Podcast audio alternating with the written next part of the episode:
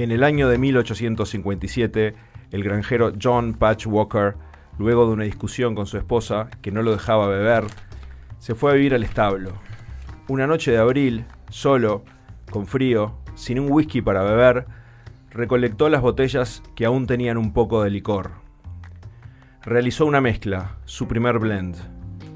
200 años después, millones de personas alrededor del mundo harían lo mismo. Las etiquetas rojas y negras hacen parte de nuestra cultura y de nuestros corazones. En el programa de hoy, 200 años de Johnny Walker, Walker para nosotros. Ergo Zoom, microscópicas de la vida cotidiana. Bueno, buenas noches a todos. Estamos comenzando nuestro primer programa hoy, este, luego de, de mucho tiempo sin juntar esta barra. Este, bueno, y en el coloquio de hoy, ya de paso, les voy a presentar a los participantes y vamos a empezar por la punta. Vamos a empezar por nuestro querido, el doctor, que nos va a explicar un poco también de qué se trata todo eso. Es el doctor Casimiro Del Fos Sharpey, doctor en abogacía holística. ¿Qué tal, doctor?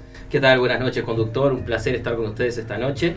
Bueno, como usted lo ha dicho, yo soy un doctor, asesor, magíster legal, especialista en conciliación holística y cuando nos toque y nos dé la oportunidad explicaremos un poco, nos explayaremos un poco más acerca de todas estas cuestiones que abordamos. Perfecto. También tenemos a, al youtuber, a un youtuber famosísimo, Rogelio Miguel da Silva, conocido como Roger. ¿Qué tal Roger? ¿Cómo estás? Buenas noches chiques. Muy bien, bárbaro. Este, bueno, y seguimos acá. Bueno, es un invitado, hoy vino este, como para acompañarnos es eh, el queridísimo licenciado, el psicólogo Néstor Claudio Lapone, psicólogo holístico y coach espiritual, es el fundador de la whisky terapia, este, que quizás lo podamos desarrollar en un ratito. También tenemos eh, a nuestro queridísimo, el profesor Fritz von Lowestad. Buenas noches, Fritz. Buenas noches, querido conductista. Buenas noches a toda la barra y a toda la telespectación. Los miles y miles que nos van a estar escuchando semanalmente. Hoy es 23 de julio del año 2020. Bueno, muy bien, eh, nuestro programa de hoy eh, trata sobre, bueno, eh, festejar, celebrar los 200 años de, Johnny Walker. Este, y bueno, vamos a dar inicio a la primera alocución del día de hoy y lo invito al profesor Fritz von Adelante, profesor. Muchas gracias, amigo. Este, es para para volcar algunos datos sobre la relación entre la civilización humana y el alcohol, como hemos tenido. El alcohol ha estado siempre íntimamente ligado a la cultura humana. Si mencionamos los tres primeros granos dominados por la humanidad cuando apenas superaba su etapa de cazador-recolector y comenzaba a cultivar la tierra, estaremos nombrando al arroz, al maíz y la cebada tres momentos en la evolución, tres continentes geográficamente diferentes, pero un mismo resultado. Con el arroz se obtuvo saque, con el maíz la chicha o chivcha y con la cebada cerveza, es decir, alcohol. No sostenemos que ese haya sido el objetivo de cultivar la tierra, pero después de cultivada una buena borrachera es bien recibida en todas las culturas. Tampoco vamos a decir que donde no se cultivaba alguno de estos tres granos no se tomaba alcohol, eso de ninguna manera. Con el centeno, por ejemplo, en el norte de Europa se fabricaba vodka, que también se obtenía también del trigo, y cuando la papa llegó a esas latitudes, también con la papa la agarraron y le hicieron vodka. Por supuesto que no nos olvidamos de la uva, la mediterránea uva y de su más destacado producto, el vino. Como alguna vez escribió un amigo, el poeta Saúl Ibargoyen, el vino no se bebe, el vino se vive. Y también escribió, el vino te bebe mientras lo bebes. Era un investigador muy serio, el Saúl. La relación de los seres humanos con el vino ya la encontramos en la antigua Grecia, con el culto a Dionisio, una fiesta divertida y desbundada como pocas en la historia. Y desde entonces hasta la actualidad con la uva se obtiene vino, champán, coñac, brandy, vermouth, grapa, etcétera, etcétera, etcétera. Recordamos en este momento a nuestro filósofo de cabecera, el gran Fisóstomo de Salamina, que en su etapa más tradicionalista tomaba vino con queso de cabra rallado porque así cuenta Homero en la Ilíada que el anciano Néstor agasajó a un huésped en su nave. Claro que cuando se le iba un poco la mano con las copas, empezaba a hablar consigo. Él decía que filosofaba, pero en realidad hablaba consigo mismo y se decía, beber mucho, dormir poco, ironizar siempre. Si no te gusta, mudate a otra cabeza, se decía a sí mismo. Era un verdadero filósofo. Por su parte, el amigo Platón, de quien se sospecha que fue uno de los adalides del colectivo LGBTQWXZ en la remota antigüedad, combinaba la filosofía con el escanciado de algunas cráteras junto a sus discípulos, luego de lo cual les hacía conocer su famosa caverna. Todos los que hemos estudiado filosofía hemos sabido algunos datos de, la caverna de Platón. Según algunos autores, de ahí provendría la expresión pasar para la cueva. Se sabe que esto sucedía exclusivamente cuando los vapores etílicos transformaban al filósofo en una fierecilla sedienta de ciertos fluidos.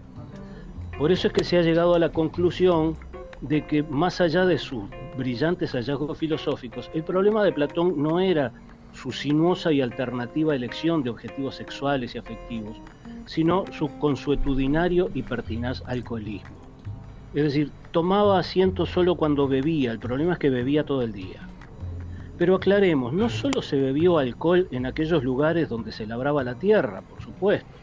El amigo Pablo Neruda cuenta en sus memorias, justamente al hablar de este tema, que algunas tribus beduinas del norte de África consumían la leche de camella fermentada. Fermentada la leche, no la camella. Claro, si uno está en medio de un desierto, a miles de kilómetros del boliche más cercano, puede llegar a considerar semejante brebaje emético como algo posible de ser ingerido. Pero la cultura humana no ha perdonado ni siquiera a las manzanas. La gentil manzana, prima hermana de las rosas, denostada injustamente por la religión, como si ella fuera la culpable de que entre una mujer y un hombre sucediera lo que con frecuencia sucede entre un hombre y una mujer, por suerte.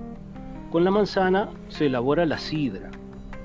Y quien haya visto alguna vez una película de piratas sabrá que en el Caribe se bebía y se bebe mucho, mucho ron, que se obtiene de la caña de azúcar, y no es la única bebida espirituosa que se obtiene de allí. Pero finalmente es a los celtas, los admirables y temidos celtas, a quienes debemos no solo el Halloween, esa, esa fiesta, festividad de Año Nuevo celta, en la cual se abrían las puertas del mundo de los muertos y se venían todos en tropel a pasear por Sarandí. Debemos también a los celtas el Wige Beata, que en gaélico significa agua de la vida, una bonita forma de nombrar al whisky tenían, no eran tontos los celtas. Sospechamos que primero intimaban bastante con el whisky Beata, y después, claro, se les abrían las puertas del mundo de los muertos y creían ver a toda la parentela. Pero más o menos esa ha sido la relación eh, de la cultura humana con el alcohol y por eso estamos hoy, es una especie de justificación del programa de hoy.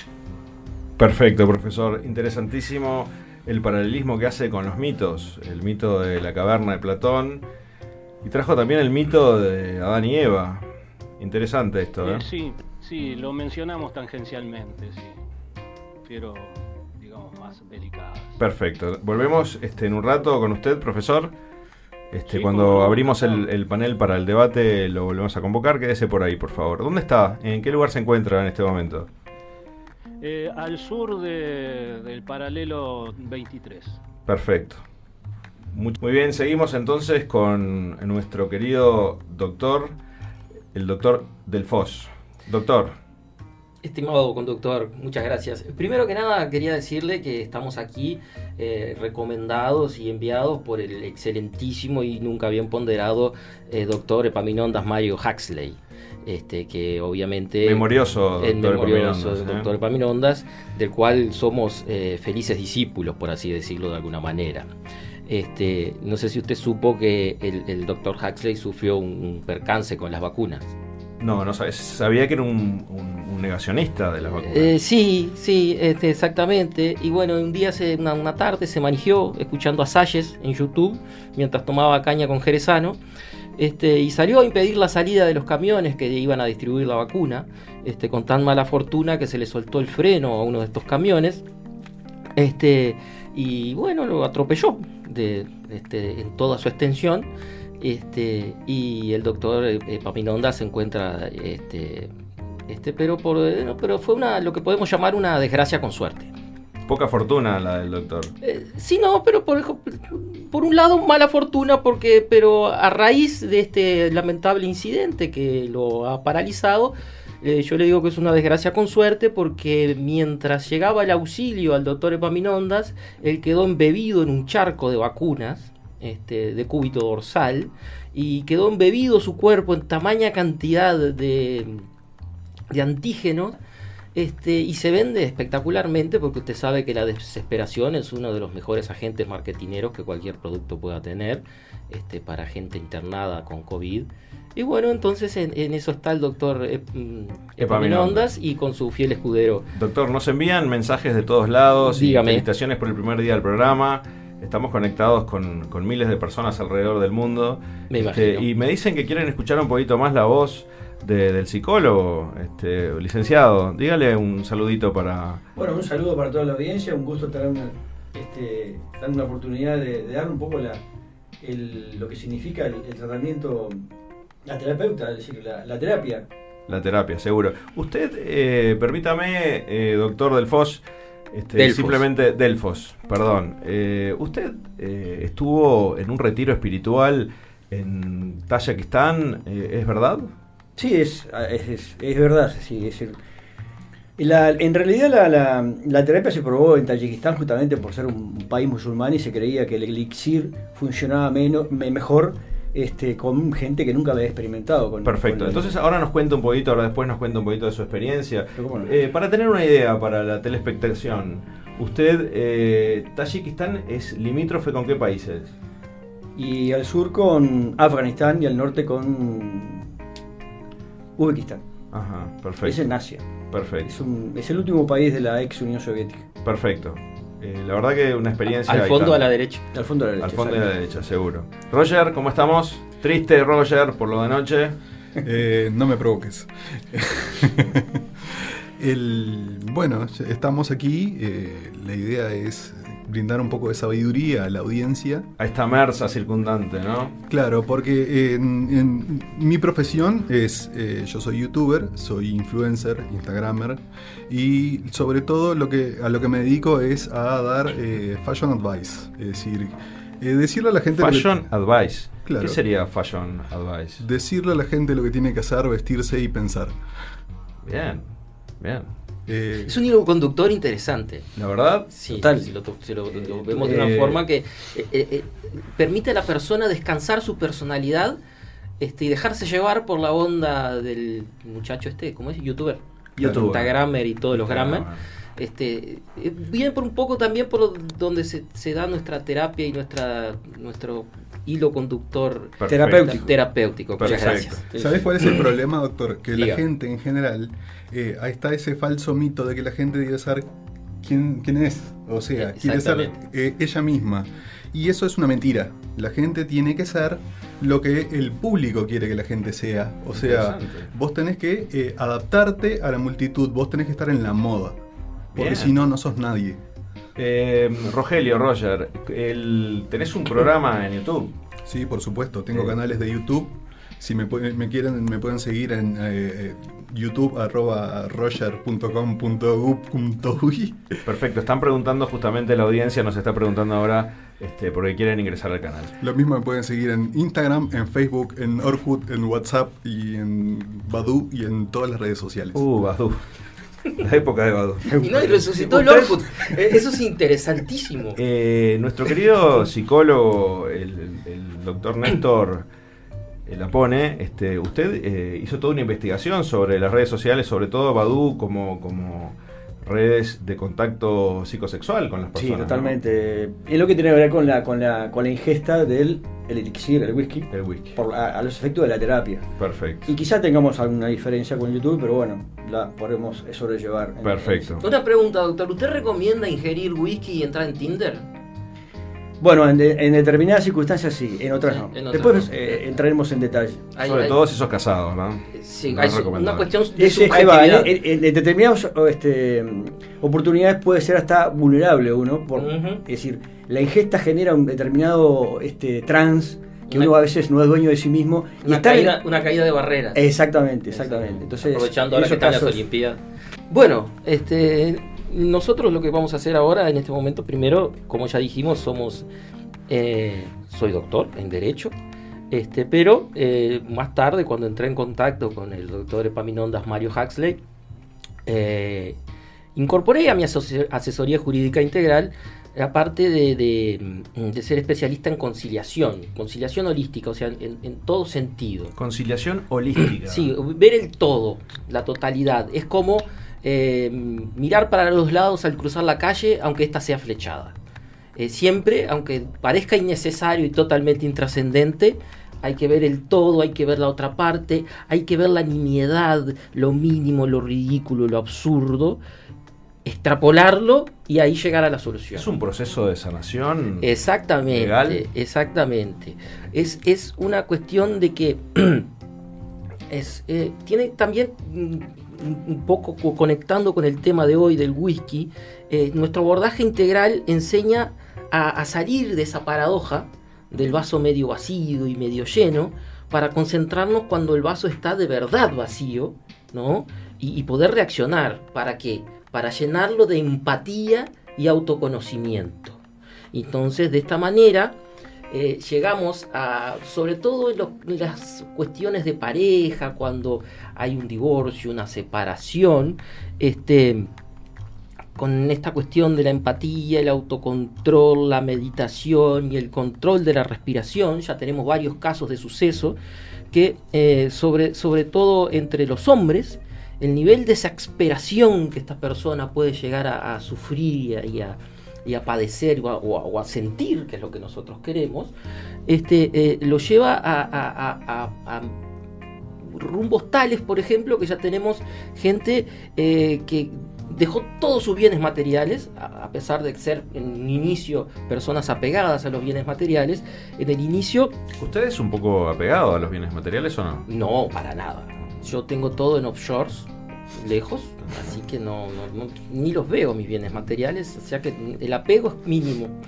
Este, Desapegado. Sí.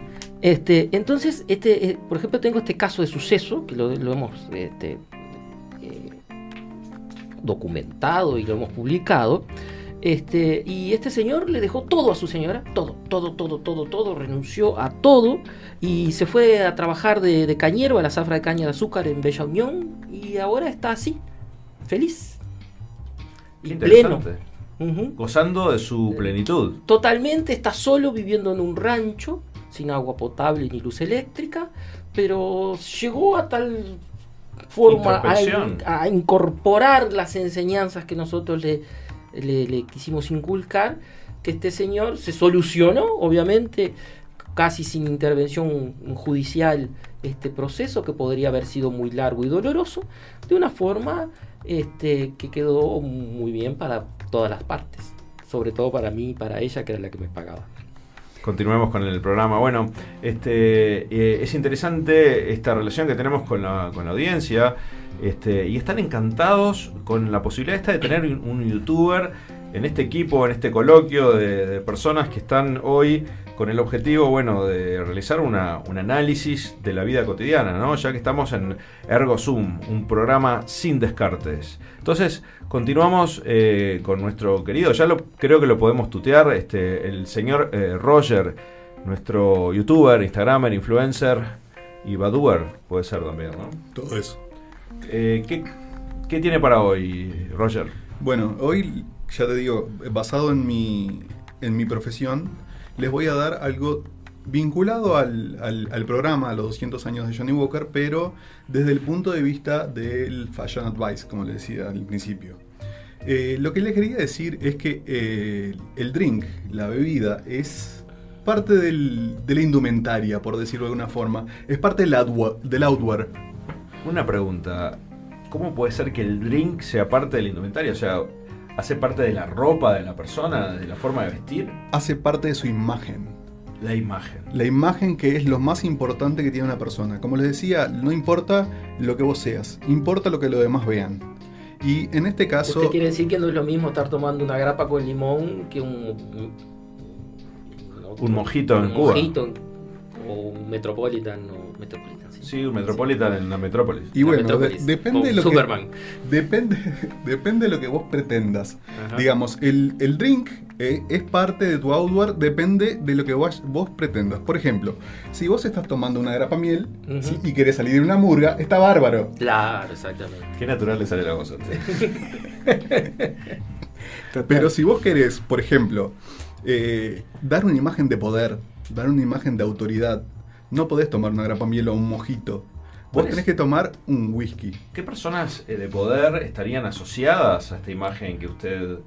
Y todos los grandes poderosos del mundo eh, toman whisky. Si vos pensás en Trump, en Putin, el- en el gordito de Corea, ¿cómo se llama? El del corte de pelo espantoso. Kim Jong- Kung, Yang. Kung, Chin. Kung Fu Panda. Oh, pues, Sí, el eh, Justin Bieber, todos los poderosos del Justin mundo. Bieber toma whisky, no toma chocolatada, no, es- no es menor de edad todavía. Ay, por favor. Se creció. Yo- ni barba tiene. Yo había escuchado que Justin Bieber tomaba licor de menta. Sí, con, con pajita. Bueno, no sé. eh, en, en- en Instagram aparece con un whisky y Ah, eso es lo que importa. Después, si lo toma o no lo toma, es un problema de él. Eh, Abierto el debate en la mesa. ¿ah? Entonces todos los poderosos del mundo toman whisky. Entonces el, vos no podés eh, tener una reunión de negocios o una entrevista de trabajo con una cerveza de por medio, porque es, es muy casual. Acá lo importante es dar una imagen de poder, de autoridad. Entonces, eh, si vos tenés una reunión de negocios o una entrevista de trabajo, no importa si es para los jornales solidarios o de CEO de Microsoft, es lo mismo. Vos tenés que caer a la entrevista de trabajo con un whisky bajo el brazo. Eh, de preferencia de doble black para arriba, obviamente, ¿no? Porque tampoco nos vamos a poner a tomar espinillar. Eh, es importante Dios el estatus. El estatus es importante. Entonces, eh, si vos en la entrevista de trabajo te servís un whisky para ti y uno para tu jefe, el trabajo es tuyo. Ya está. Ya con solo con eso vos dejás toda la imagen de este tipo es un triunfador. Y eso es lo que importa. Profesor, ¿usted tuvo la oportunidad de una entrevista laboral así con un whisky de por medio? Soy Profesor- doctor, por eso profesor- me quedé esperando. Profesor Fritz Lau está, Ah, estaba durmiendo, profesor. No estaba atento. Mis, mis entrevistas de, de trabajo han sido siempre muy académicas, han sido en, en bibliotecas.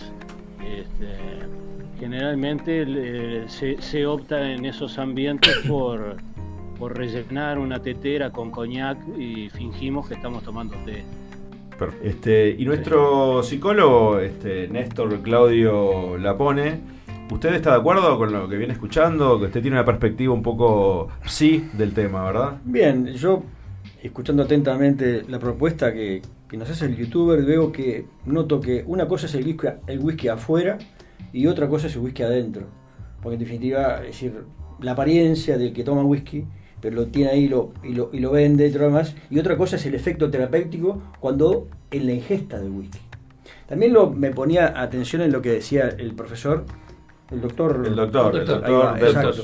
El tema del conflicto, para la resolución del conflicto, sería muy buena, eh, su- una sugerencia, me atrevo a sugerirle, Por doctor, favor. El hecho de que los dos, las dos partes que están en conflicto en ese ámbito de mediación tengan la ingesta de whisky como efecto terapeuto, terapéutico para, para elevar su, su pre- predisposición a, a- Sí, exactamente. al negocio. Se, se- se incentiva la ingesta de, de- sobre todo de whisky, en estas con- constelaciones que hacemos. Exacto. Constelaciones, porque es una forma de concentrarnos en lo, como les decía, en los pequeños detalles intrascendentes para crear una coraza de autoestima que nos permita ser agobiados, no nos permita ser agobiados por la mediocridad en la cual chapoteamos, por ejemplo. Perfecto. Entonces, a partir de ahí, la terapia fluye de otra manera. Y una consulta a, a- a ustedes, este, excluyendo por supuesto al youtuber. ¿Hay videos de ustedes? ¿Cómo? De- ¿Puede ser? Sí, sí, ¿Fue ahí que conociste eh, las bondades de- del licor, de- del whisky? Exacto, es el, es, es el whisky en definitiva, pero yo, es decir, para darle una dimensión más, más propia, es el elixir. Es el, el El elixir, que ¿no? genera ese trance y que tan este, transformativo, genera tan transformación en la persona, que en definitiva la- hay terapias que son individuales, pero también hay terapias grupales. Es más, la terapia grupal es mucho menos eh, perceptiva de los efectos. La individual sí, porque en definitiva la persona Y hay, llevando un poco a la pregunta que decían del hecho de, la, de las fotografías o de la filmación, del, hay clientes que, que- que- hay pacientes que, que piden esa, esa filmación para tener algún tipo de recuerdo, como quien dice, y los efectos que va generando, porque es un proceso transformativo la ingesta del whisky, esa- ese, ese proceso de ingresar en, esa, en ese trance transformativo que modifica a la persona. Y en Tayikistán, en un, en un lugar muy particular, estamos en, en una, una parte del- de una montaña muy, muy particular, que es el Tíbet, en- y bueno, es un, un- un lugar, una, una- una altura muy particular y entonces genera efectos diferentes. Ajá. Recordemos, eh, recordemos que eh, el psicólogo, el licenciado Néstor Lapone, es el director de la clínica Lapone de Rehabilitación y Human Touch, donde él tiene el método, un método de wikiterapia también, en donde bueno, los pacientes que ingresan ahí a partir de. se levantan a las 10 de la mañana, eh, tienen una ingesta de alcohol. Luego tienen que comer proteínas asadas Exacto. con el grupo de personas que está ahí. Luego van a cestear, se levantan a las 5 de la tarde. Pueden jugar las, las cartas, actividades. Exacto. Usted lo recuerda muy bien. ¿Dónde, usted fue- ¿Dónde me anotó? ¿Dónde me anotó? Hidromasaje. Usted lo recuerda muy bien porque usted fue, fue- un paciente que tuvimos, Sí. unos primeros pacientes, entonces Sí, lo puede gracias. recrear muy bien. Muchas gracias, Este, le hizo muy, muy buen efecto. Muchas gracias. Recuerdo las noches, este, increíble, el- el- compartiendo con ese grupo humano tan, tan lindo y bueno, y qué, qué bien me hizo el whisky. Bueno, este, mm, también estuve leyendo en su biografía que usted estaba en el Tíbet, eh, en una posición de flor de loto, solo, este, después de haber escalado. Y pasó un marinero americano, un morocho grandote con una botella de whisky, y parece que fue el que lo obligó a tomar. Y parece que, bueno, como que se, si usted entiende. Bueno, yo la- no, no vine preparado de para hacer una, una, una, una Una catarsis de reflexión tal tan, tamaño. tan, tan profunda, pero sí, usted me pone en un compromiso de... Y yo me tengo que detener, porque en definitiva fue cierto, fue tal cual como usted lo describió. Usted era el capitán y el marinero. Y el marinero era un marinero. Era un marinero americano, ¿no? Americano, sí.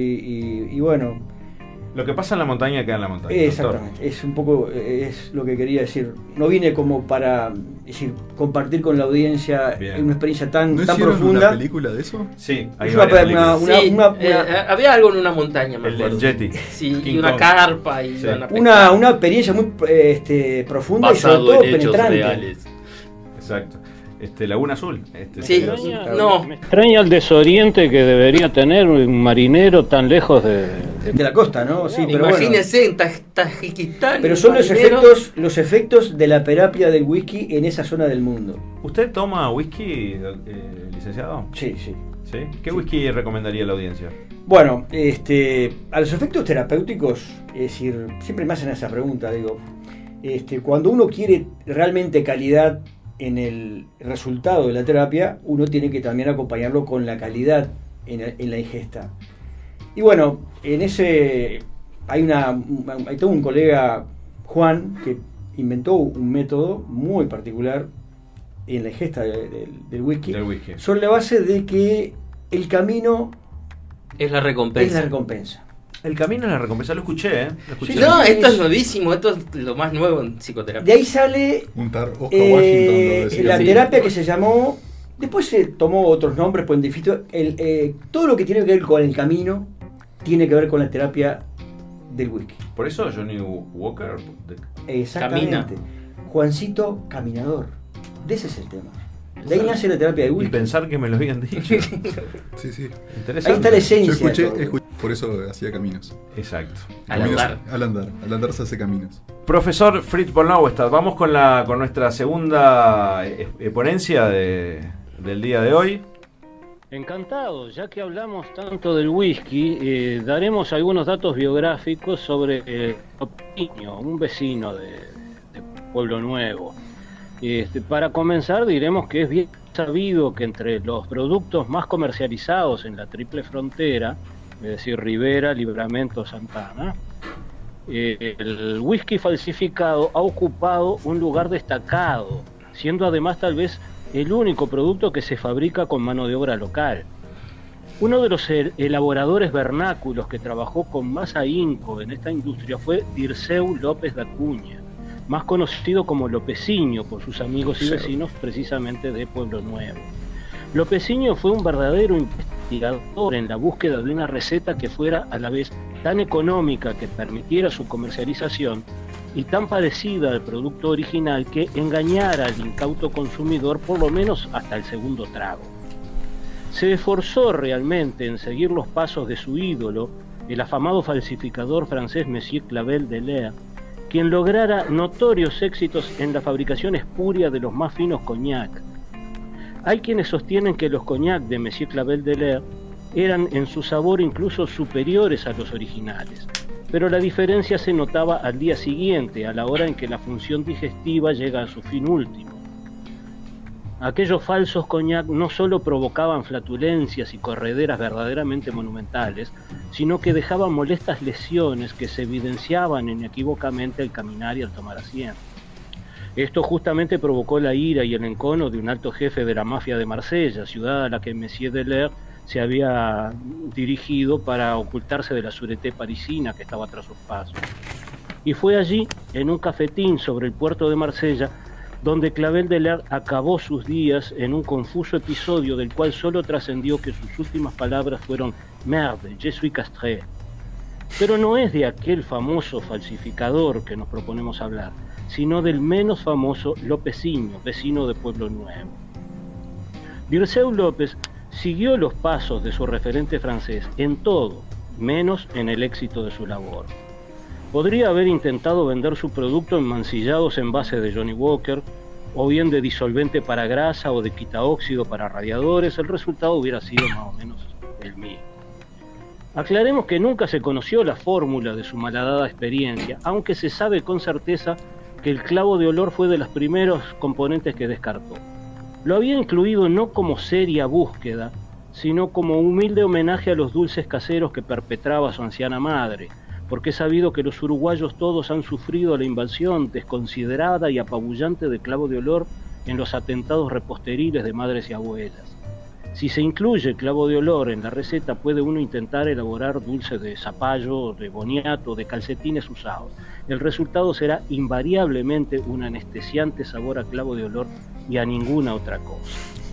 También se sabe que Dirceu probó y a veces descartó el alcohol eucaliptado, la ruda macho, la tintura de yodo, hasta el hinojo probó. Con el hinojo obtuvo una suerte de anís magnitud 8 en la escala de Richter. Hasta que al final creyó haber obtenido su objetivo, un extraño brebaje con el que podía rellenar las botellas de Johnny Walker sin que el vidrio cambiara de color o se derritiera. Feliz e ilusionado, intentó Lopeciño vender su producto, pero fracasó miserablemente. Su falso whisky fue rechazado hasta por los más conspicuos bebedores de caña blanca en botella de plástico. Se rumorea que la primera de las dos únicas ventas que logró concretar fue a un tal eh, Lex Luthor, un yankee pelado, un pintón que andaba de, incógnito por la triple frontera y que se llevó un par de botellas para combatir a su odiado enemigo, un tal Superman. Parece que atravesaba el ex Luthor una época de escasez y la poca kriptonita que le quedaba había agarrado humedad y se estaba poniendo amarilla. Sabemos que la kriptonita verde puede matar al hombre de acero. Hay quienes dicen que hay una kriptonita roja que afecta algunas funciones en su organismo, principalmente en la performance, eh, y deja algunas dudas sobre si realmente es un hombre de acero.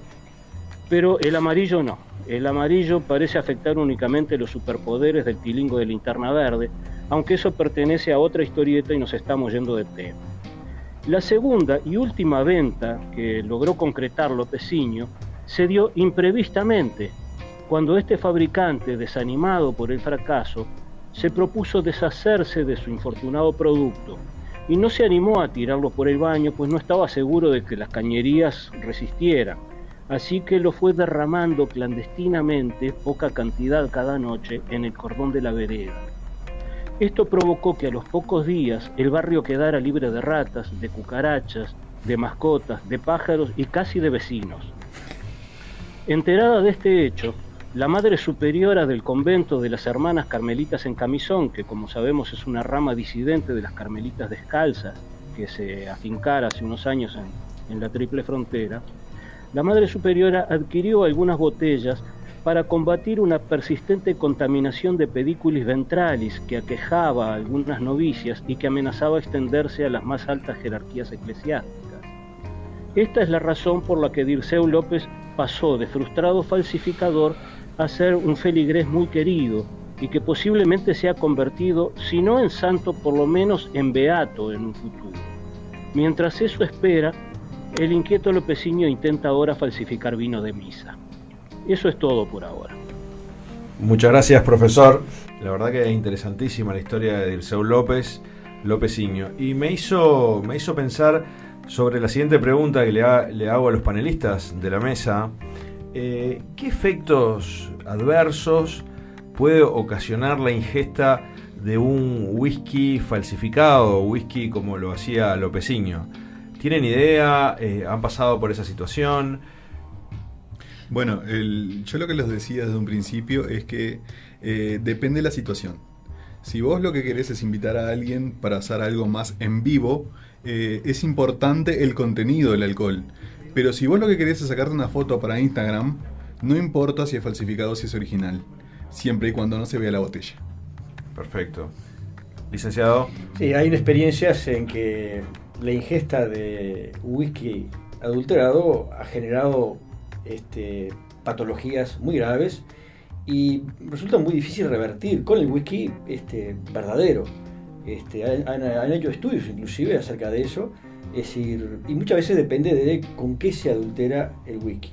En definitiva, genera una paranoia muy aguda a nivel mental, no solo por la ingesta, sino por todo lo que significa la falsedad del whisky, por todo lo que significa también la, trascendencia del whisky verdadero, sobre todo si es un Johnny Walker.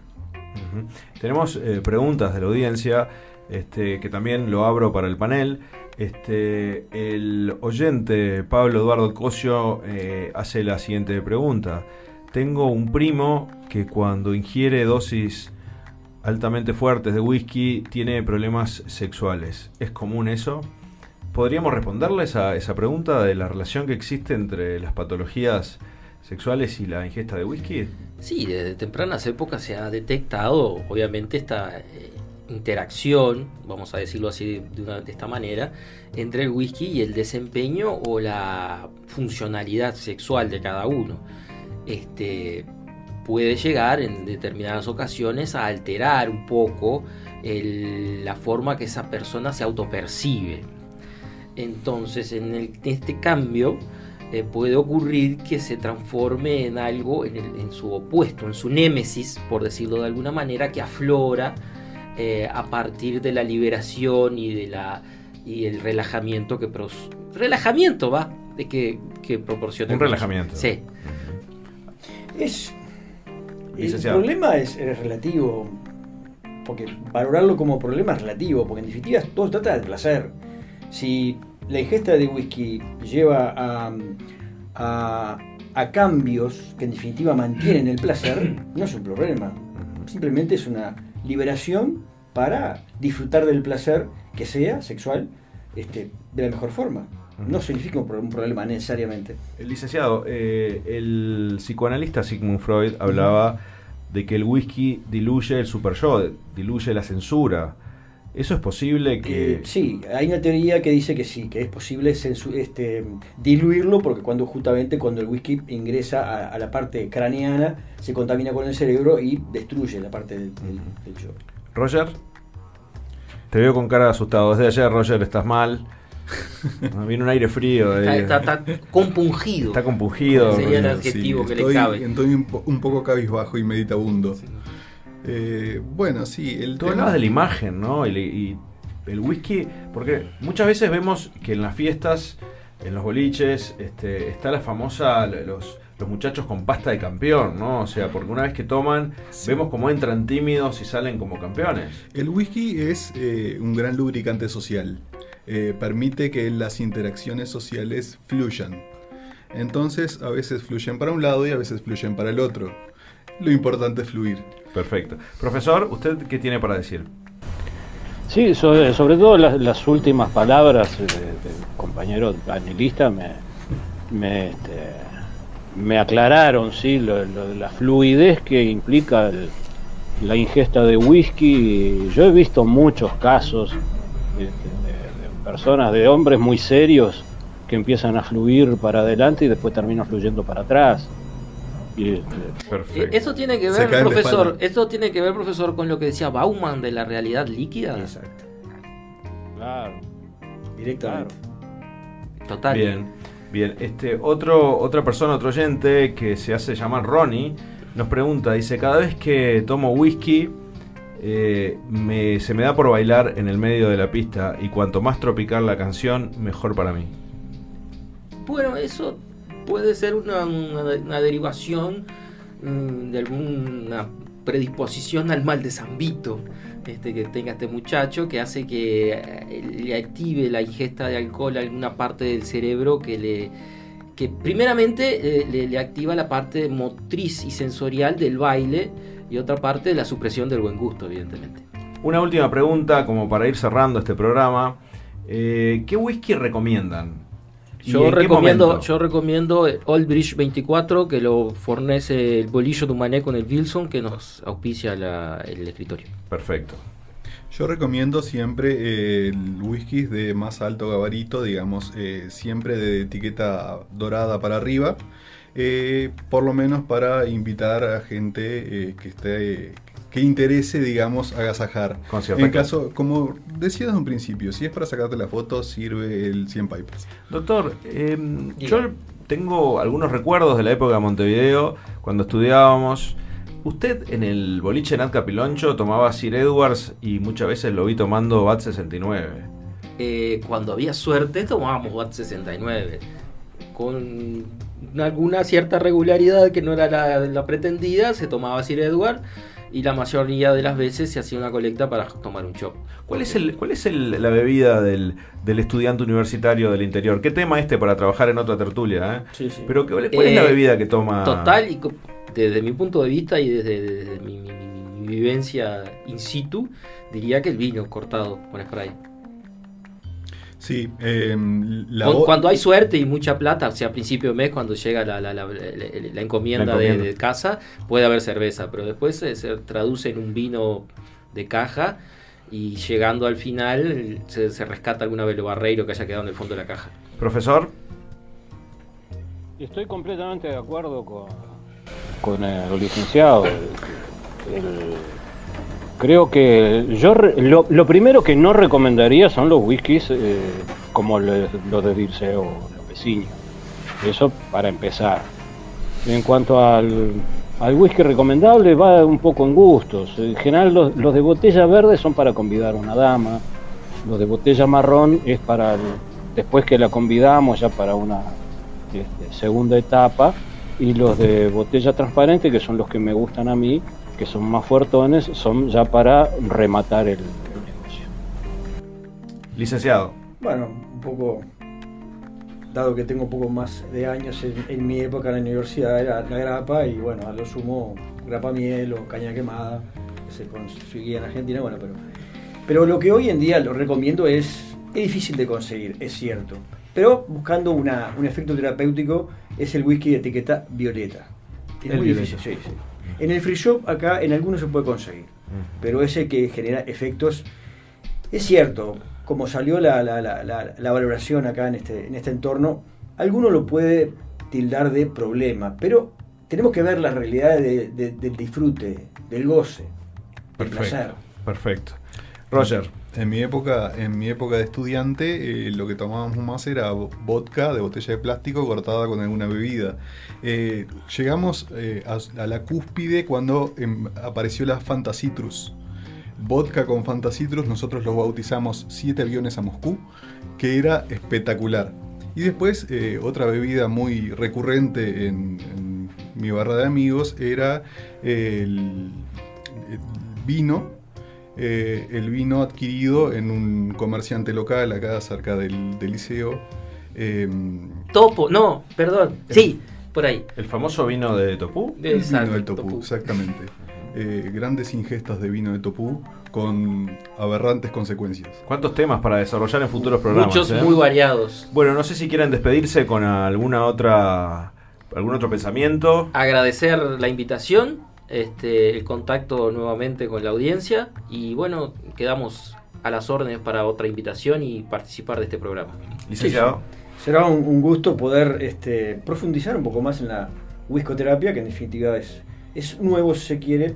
Es nuevo en, en el comercio, quizá en YouTube no ha aparecido todavía, pero en definitiva es una tradición muy antigua que está, agradezco la oportunidad de poner um, en conocimiento del, de, la, de la audiencia esta nueva terapia. Le tomamos la palabra entonces. Y bueno, yo quería agradecer, quería agradecer a mis sponsors. Eh, el- hoy me están vistiendo eh, Banana Price Modas. Eh, me dieron esta hermosa camisa. Preciosa. Bueno, no importa que no se pueda ver, pero si no el paso el chivo. Damos después- fe que es muy linda. Después, después me la cobran. Eh, y a Walter Coafer que me peinó para hoy. Muy bien, profesor. Y por supuesto el agradecimiento a, a los miles y miles de telespectacionistas que han hecho posible el renacimiento en, en un programa que me saca de la modorra de este clandestino retiro y, De las mieles del y- ostracismo. y ponerme a disposición para, para en cuanto se, se necesite mi aporte. Muchísimas gracias, profesor. Y bueno, para el próximo programa, este, el gobierno argentino hizo un llamado a licitación pública. La polémica por la compra de 10.000 penes de madera, el tamaño, el material, las críticas de los expertos. Entonces, Un para el, de nunca acabar. para el próximo programa, el fetichismo institucional. Será hasta aquí, queridos amigos. Estamos en Ergo Zoom, un programa sin descartes. Hasta luego.